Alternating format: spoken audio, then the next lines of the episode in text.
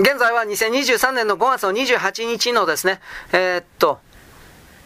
なんだっけ、日曜日です。はい。あの、ルカシェンコさん。この人はですね、あのー、昨日ぐらいにプーチン大統領と会談した後ですね、重篤状態だというふうに入院したというふうな報道が出ました。しかしこれ本当かどうかわかりません。あのー、簡単に毒もおられたとかね、うんぬんと言ってるけど、そうじゃなくてですね、多分プーチン大統領と根幹的なやばい話をした。つまり、えー、参戦してくれ。というふうな形のですね、おそらくそうじゃないかなという気がするんですが、そういうことを相談されたんで、えー、結局、ベラルーシは独裁国です。ルカシェンコという人物が極端全部決めております。だからこのルカシェンコという人物は逆の意味で言ったら、既得状態だとか、そういうふうに、嘘ね、仮病で、既得状態だとか、そういうふうな形で、病院に入ってしまえば、物事を決める人が誰もいなくなります。あのー、この人が倒れた後にどうするとか、どうのこうの、ということの、あの、決め事が僕はなされているとは思えない。わざとなされていない。だから、えー、ロシアから無理難題を突きつけられて、ルカシェンコが病院に入った的なことで、えー、誰も決めることができません。わかりませんというふうに、時間を稼いでいるのではないかというのは一つあります。あとはもう一つは、えー、どうあっても、ベラルーシに参戦させたいので、ルカシェンコを本当に殺しちゃって、そしてロシアの側と親しい政治家をですね、後釜に据えて、そして、えー、ベラルーシを参戦させる。どっちかでしょう。僕はどっちかじゃないから、あと本当に病気。この3パターン。まあ本当に病気というのはちょっと考えづらいんで、多分仮病でロシアの無理難題を避けているのではないかなという方に僕は取ります。まあ、あとは、まあ、プーチン大統領がルカシェンコを殺しちゃって、後釜をですね、ロシア B 機、まあ、ロシアと繋がってる人も当然いますよ。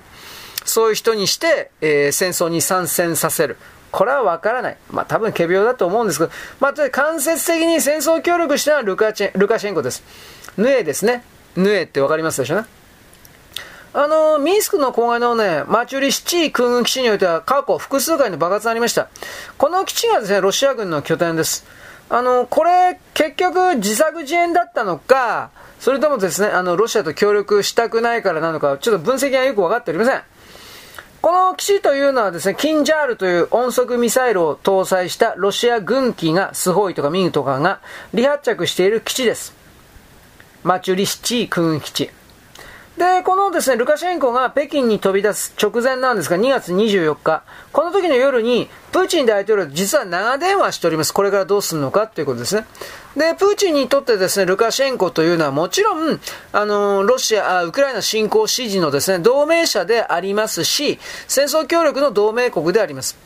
だから2月の17日にもですね、プーチン大統領はルカシェンコをモスクワに招いて長時間の懇談をしております。何かわかりませんね。どういう話をしたか。一番考えられるのは第三国から、つまりイランとか、ああいうところからの武器を一旦ベラルーシを通して、そしてロシアに運び込む、とでもいうような話をしていたのではないかです。まあ、あとはですね、あの、無理やりに言うんだったら、米国における、まあ、ネオコンだとか、そういう系統の人たちはルカシェンコを殺したんだとか、まあ、なんとでも話作ることはできるけど、あんまり現実的じゃないんじゃないかなと思います。中国がロシアに武器供与するといろんなパターンありますけど、中国から大体イランを経由して、えー、まあ、イランから、黒海ですか？カスピ海ですか？ああいうようなところ、船で、船便で中央アジアの国の港に直接つけるというのと、中国からベラルーシに、まあなんかの民間の商品を偽装して流しちゃうだとか、まあいろいろあるんでしょうけど、ロシアが今一番欲しいのは無人攻撃機です。これを大量に出せるのは中国とイランとトルコぐらいしかありません。今ロシアに出してくれるとすれば。だからこの、まあ、ばらして入れるかな、つまりあの、分解した状態で入れてロシアで組み立てるという意味ですが、果たしてそういうことできるかな、ばれるんじゃないかなとも思うけど、まあ、とりあえずですね、あのー、いろいろ、世界においては一つの中国っていうのは、彼は中国こう勝手に言ってるでしょ、中共は。でもこれ、支持してる国って意外に実は少ないんですよ、本当のことを言えば。まあ、結局ね、領土というのは軍事力で奪回しないと絶対に帰ってきません。で、中国にとっては台湾というのは分離している、まあ、国民党に取られた領土という考え方なんだと思います。だから、まあ、日本に言ったら尖閣諸島を盗まれる前にですね、軍隊を駐留させなければどう考えたら必ず取られるし、北方領土に関してもロシアは絶対返さないし、っていうか、まあ、竹島程度ですら、ね、日本は取り返すことはできておりません。1951年の9月の8日なんですが、日本は連合国と48カ国とサンフランシスコ平和条約を締結しているわけです。で、この日をもって正式に戦争状態は終わりました。終結したわけです。で、この条約の第2条の B 項においては、日本国は台湾及び防護諸島に対する全ての権利権限、えー、っとね、原権及び請求権を放棄するという。ところがここでですね、台湾の主権がどこに帰属するかということを明確にしなかったもんですから、まあ、この辺がややこしいんですよね。あと、サンフランシスココア条約上21条とか、まあ、朝鮮条項っていうのはあるんですが、あの、台湾が独立国家として認められるということの手続きをやらなかったことが、中国にある意味、大きく付け入る隙を与えてしまったということ。だから、ああくまで法律解釈的なこと、中国がこんなもん法律解釈言ったってどうせ守らないんですが、あの地面は今でも日本のもんです。台湾島という地面は。明明確に国際法というものを読み込んでいくと、あの島は島、地面、泥、えー、土、岩、あの島全体物理的なもんは今でも大日本帝国の継承国家である日本のものです。ただその島の上にある政治家というか知政、えー、市政権？つまり誰がその国で政治、行政を行って国的なことをやっているのかということに関して日本は、なんだろう、権利を主張しないというふうにやってるけど、島的なものは実はですね、本当は日本のもんです。だけども、その、そこには人が住んでおりますから、その人が、人たちが、独立国を選ぶのか、日本に一旦帰属する形で、日本の一部となって、そこから独立するのか、まあ、手続き上のことなんですが、それとも本当に日本の一部になっちゃうか。そういう、その辺が非常にわざとでしょうね。連合諸国における米国はわざとその辺を曖昧にして、んで、まあ、東アジアの中における混乱というか分断の種を置いておいたわけです。まあ単純に何も考えてなかったという言い方もあるんだけど、まあだからね、日本というのは講和条約のサンフランシスコの後も、中華民国政府台湾と、あとは中国、中国、中国、中華人民共和国とどっちと平和条約を締結するかという問題が出たわけです。で、結局どちらを選択するかっていうことは、米国、英国という、当時のね、英国は、米国は、日本の決定に委ねるということで当時は合意していたわけです。で、日本の国会において当時サンフランシスコ平和条約の審議を行っていたんですが、中華人民共和国と平和条約を締結すべきという意見も出てはいました。で、この時中華民国、台湾政府というのは外交部長の楊光長という男がいるんですが、派遣して、日本とですね、交渉していましたが、その交渉している流れの中で彼らはもう一つ別ルートで米国に、えー、派遣させて、国民党として、日本に徹底的に圧力をかけました。で、1952年なんですね。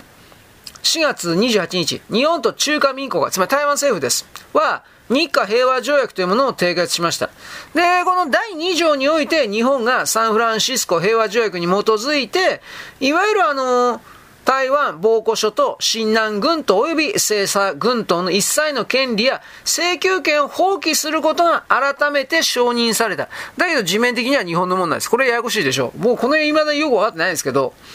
で、第4条で、1941年12月9日前に、日本国と中国との間で締結された全ての条約、協約及び協定は戦争の結果として無効になったことが承認されるとなったわけです。こっからなんですね。日華平和条約を結んだのはいいんだけど、台湾の主権がそもそもどこに、台湾の島、泥、岩、あの物理的な地面が、主権がどこに移ったのか明らかにされてないんですよ。国民党に行ったのか、中国共産党に行ったのか、日本なのか、明らかにされてなかったんです。で、この条約はですね、実はですね、あの、すでに執行しております。で、これらサンフランシスコ平和条約及び日華平和条約における台湾の地位に関する条文において、台湾地位未定論というものが立脚されているわけです。つまり未だにですね、この部分を曖昧にしているからこそ中国共産党は、だから俺たちのもんだというですね、無茶苦茶を言ってきているという、それをちらりと覚えておいてほしいです。よろしく。ごきげんよう。現在は2023年の5月の28日の日曜日であります。あのー、一つの中国の話を私さっきしました。じゃあこれをですね、あの、中国共産党の言っている一方的な、それですね、あの、台湾も中国、中華人民共和国のもんなんだ、みたいなこの一つの中国、これをですね、一体誰が支持してんのか。台湾は中国の不可分の領土という主張を支持する国というのは、180カ国、国連に署名、所属する180カ国ではなくて、51カ国のみです。で、まあ、シンガポールの研究者はこれを論証してます。シンガポールの国立大学の助教授のですね、ソー、ソーカルイさんかな？まあ、これあの、この人が、米国のシンクタンクにですね、カーネギー国際平和基金の研究所、研究者なんですが、中国がですね、引用した各国の公式文書、これを徹底的にこの人が検討した。で、2023年1月の時点で、中華人民共和国を中国の唯一の合法政府として認識し、台湾が中国の不可分の一部であることに同意している国は51カ国しかないのだ。ということが分かりました。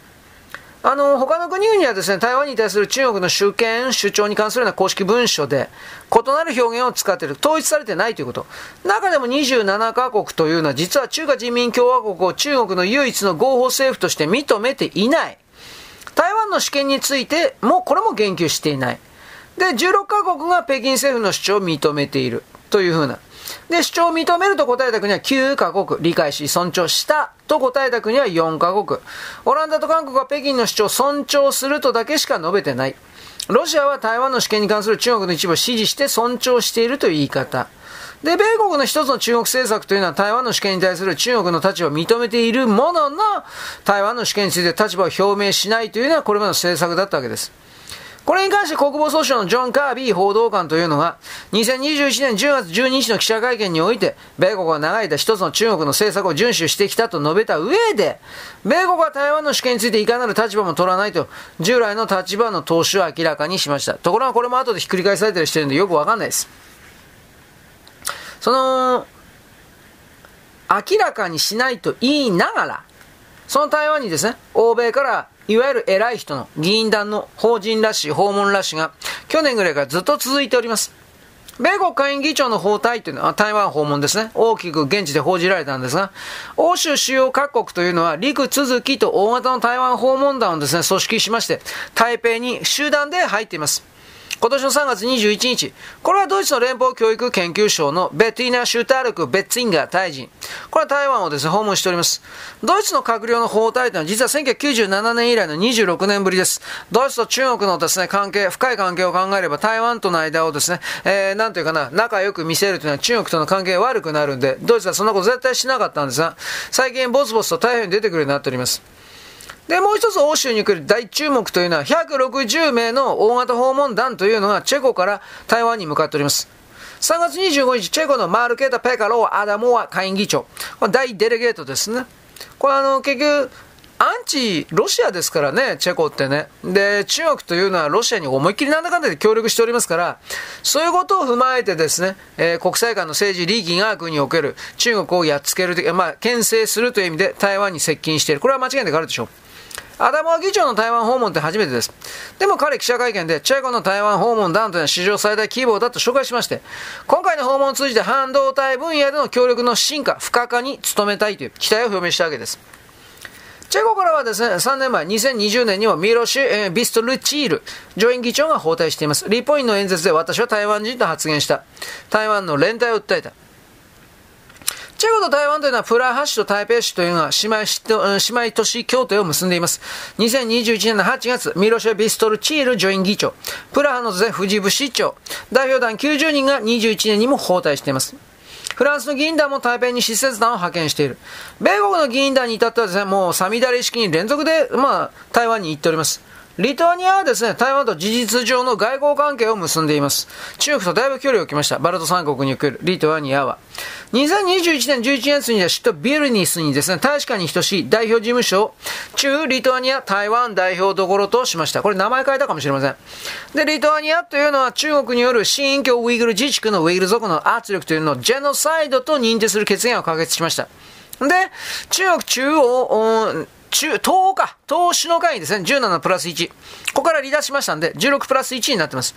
で、レイトアーニやチェコ、ドイツなんかが台湾との関係強化を図る背景は何があるのかというと、ウイングルザークへの人権弾圧、で、一帯一路の経済圏構想の幻滅、中国自身が招いた反中感情がですね、呼び水になってます。まあ、あの、金払うと言って全然金払わんからね、バルト三国も全部景気のいいこといっぱい言ったけど、えー、10億払うと言ってですね、200円ぐらい持ってきたというイメージってそんなもんです。本当に金払わなかった。だからはっきりバルト三国非常に怒ってるわけです。うん、だから金の切れ目がなんとかっていうことですね、どう考えたって。まあ、どこの国でもそういうもんであるとは思うけど。で、あの、中国のですね、戦狼外交というのは今は、一応これあるんだけど、引っ込められております。高々と傲慢にですね、死死奉公していた人、調理権、あの、前、眉間に前に乗せたメガネのおっさん、これは左遷されましたね。まあ、この、あの人はわざと台本の通り言っていただけなんですけれども、中華思想丸出しで、正直不愉快な人でした。まあ、喧嘩王子のセリフの全くの品のなさ、ヤクザ、ヤクザですね、チンピラというか、まあ、そういう感じでした。で、あのー、なんだろうね、例えば、英国が日本に、日本をですね、ファイブアイズ来てよというふうに誘った時に、この人は何言ったかというと、目が5つあろうが10個であろうがその目を潰してやるとか言って言いました。もうだから、チンピラだよ、こんなこと言うのは。政治家のね、広報官の言葉ではありません。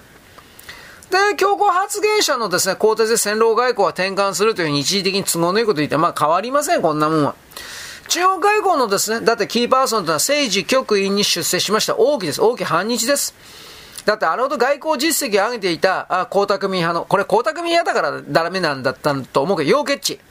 楊潔チ国民党引退させられました。で、次期外相間違いなしと言われた人物も分野違いの部署に飛ばされた。で、外相にはですね、秦剛という人。これあの、前のですね、中英、え米国大使ですね。で、あのこの人はどうなんだろうね。この、なんか、ただテーブル語だとも言われてるんですけど、まあ、とりあえず実は北京語しか喋ることのできない習近平さんにとってですね、上海人の楊潔氏というのはムカつく、まあ、キャラだったわけです。で、北京人の王毅とですね、信号の方は親しみやすいわけです。上海人とは昔からですね、あのー、なんていうか、北京人、北京人ってまあ原人みたいですけど、北京の人間のことを馬鹿にしております。だからあのこれ今では少ないって言われてるけど、やっぱこれ今でもあると思います。上海とですね、香港の人間というのは中国全土の他の州からあいつらは、まあ、まあ、鼻つまみというか嫌われている。その傾向は非常に強い。また上海の人間は上海の人間ではですね、自分たちは一番優れた中国人であって、他はなんていうかね、土人というか、もうそのエリート意識というか、それ拡散のですよ。ね。なんであなた、俺たちがあんな小学生みたいなやつの言うこと聞かなきゃいけないんだよ。こんなことへっちゃらで言うからね、習近平さんのこと小学生って言うからね、怖いね。で、まあこれあのー、周りを固める人がね、親衛隊的な形になっちゃうとその国はやっぱり硬直しますね。プーチン大統領なんかでも周り固めたのは誰かってパトロシュとボルトニコフです。ボルトニコフって FSB の長官ですね。どっちにしたって二人とも歓迎米出身のサンクトペテルブルク人脈と言われる人たちです。だから、見識が狭くなるわけですね、どう見たって。だからどうなんだろうね。ロシア軍とりあえず弱いということがバレてきたから最近中国軍、中国軍というか習近平さんのロシアに対する、なんていうか態度が非常に変わって、ああ、今までですね、兄貴分で、はい、わかりました、わかりました、やってたもんが、最近はですね、ああ、な、な、なに、ま、でけえ顔してんだよ、お前、というふうな、中国人すぐ変わるからね、中国人表変しますから。ということでですね、あの、これ、ロシアと中国の立場も今だいぶ変わりつつある。ロシアが古文、古文になりつつある。ねまあだからあの、北朝鮮からも武器を買って、イランからもドローンを買って、みたいな。だいぶ無様、まあ中国からすれば無様に見えるので、じゃあどうしてるのか。もちろんロシアに対して低く見るということを始めたんですが、おそらく台湾侵攻に関しては、もうちょっと延期するべきかもしれんなと、習近平さんはおそらく思った。なぜかといえば、中国の武器というのはほぼ全てがロシアのコピーだからです。ロシアのコピー兵器が、えー、実際の戦争でロシアのオリジナルがあんだけ弱いということは、じゃあいざ戦争になった時に本当に使えるかどうかわかりません。ということで中国は戦略、うん、戦術を立て直す形で、中国製の自分のところで作った無人ドローンを中心とした飽和攻撃といわれる数を頼みの戦争の手段に本当に変えようとしております。ま、中国人なんかあったらすぐね、数数って言うからね、何でもそうだけど民間だろうが軍事だろうが。でもどっちにしたってですね、台湾の、うん、台湾人自ら白旗を上げさせるということの他に、それがダメだったら、本当に戦争する。こういうことはちらりと覚えておいてください。必ず日本が巻き込まれますというか、日本は当事者です。巻き込まれじゃないです。当事者です。あの中国が台湾を攻めるということは、中国は同時に必ず日本に宣戦布告、宣言、宣戦布告せんけど、あの、戦争をします。だって尖閣諸島に、あの侵略して、中国がそこに部隊を置いとかないと、はっきり言うけれども、台湾の侵略、できるわけないんで、必ず日本に宣戦布告というか、戦いを挑みます。宣戦布告しないけど。そういうことを覚えておいてほしいです。よろしく。ごきげんよう。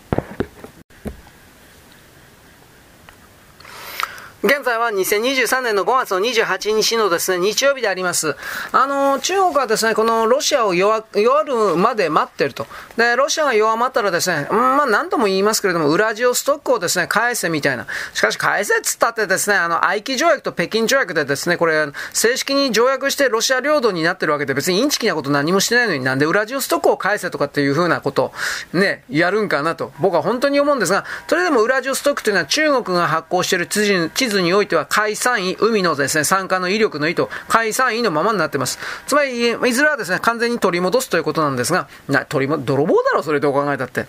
では、そう言いますが、じゃあ、プーチン大統領のロシアにおける支持率というのは、今年の1月においてはですね、レバダセンターというところが調べておりますけれども、ロシア人の75%がウクライナにおけるロシア軍の行動を支持すると答えています。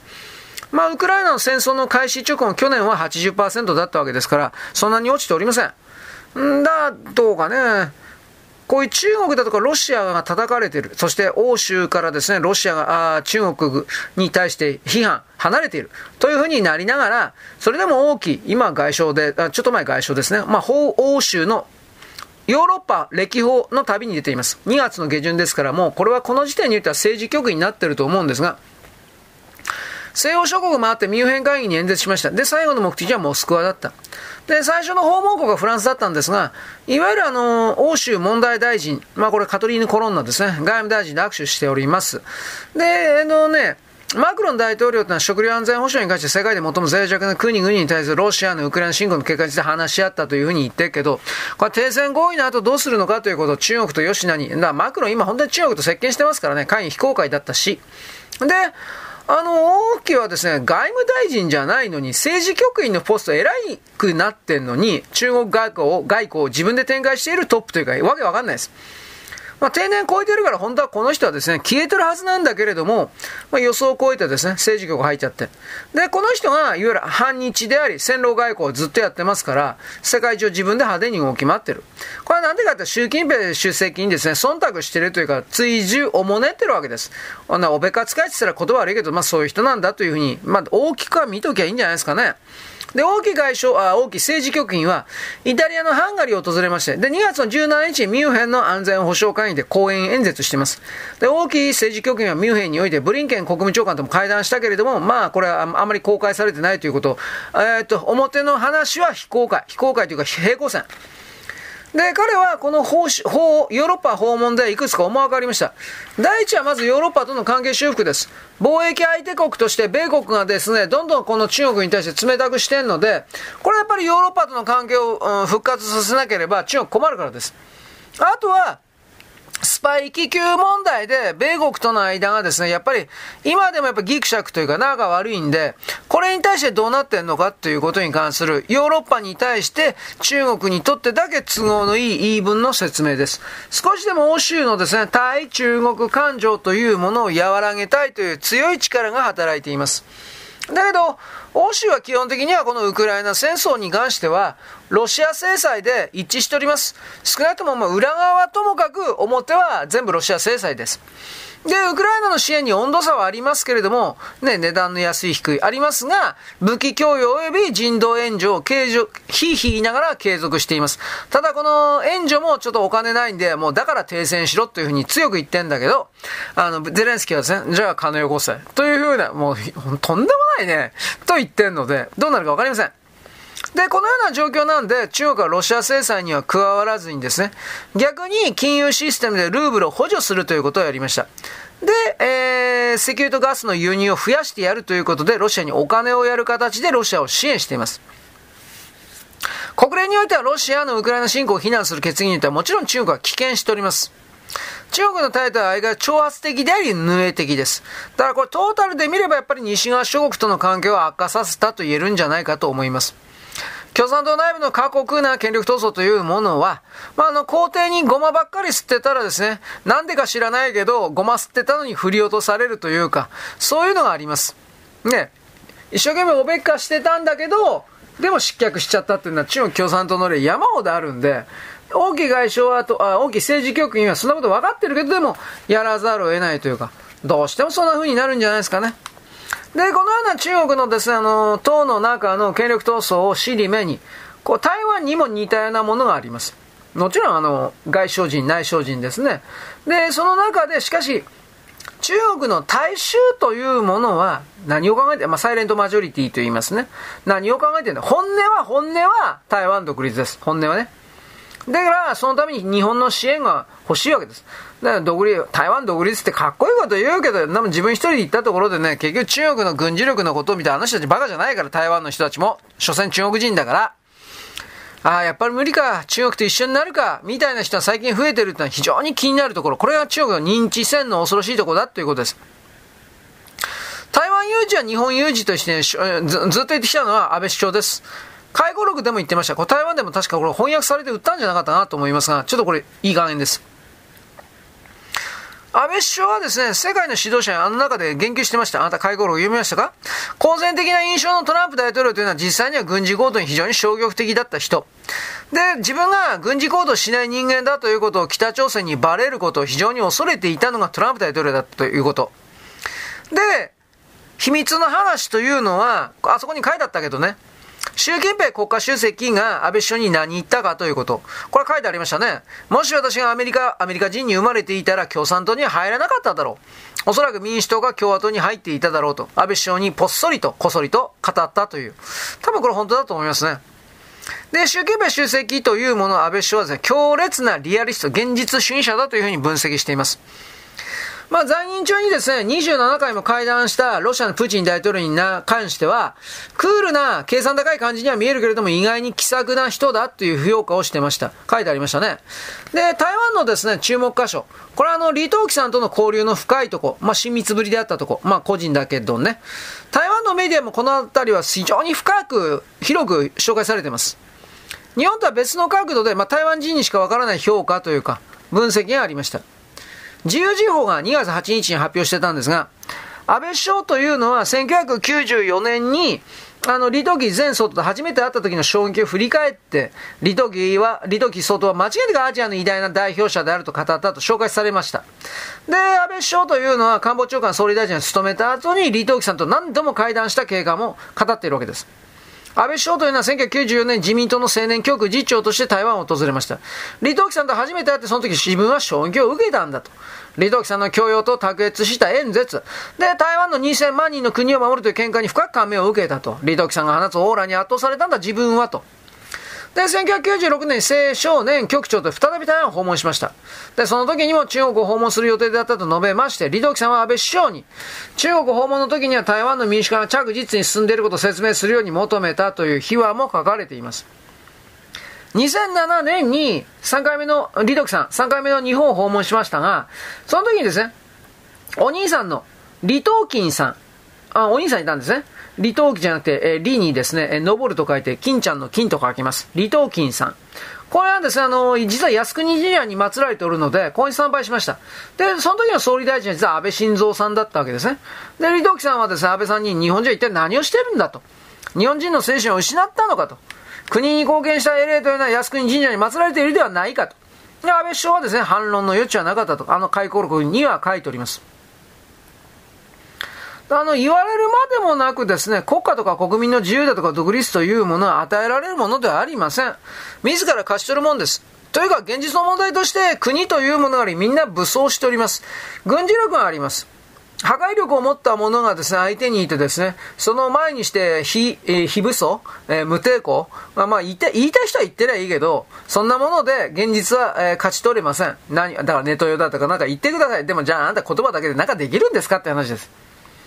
で、この気温の元素を多くの日本人は忘れてですね、LGBTQ とかトランスだとかなんかいろいろ言っておりますけれども、それではダメなんですよ。気づいた時には全部、あの、侵略、奪われております。そういうことの、まずね、いいとか悪いとか右とか左がどうでもよくて、まずね、リアルは何かそれは結局パワーなんだと。パワーって何か金、えー、兵器、軍事力え、エネルギーの解放の軍事力、金、人を垂らすこと。これは認知戦争ですね。サイバー戦争、えー、っと、超限戦争ですね。そういうことにおける力というもの、パワーというもの、力の均衡でしか、力のバランスでしか、この世界には平和な状態というものは維持継続されません。しかしそれも永久的ではないのです。それを、あの、身分制度、新しい身分制度、新しい三角形の支配構造によって、えー、各階級を絶対固定することによって平和を作るんだと言ってるのは、まあ、中国共産党です。宗教主義者もそうでしょう。しかしそれは下に生まれた一緒そで下です。何が下か上か知らんけど。這い上がることはできません。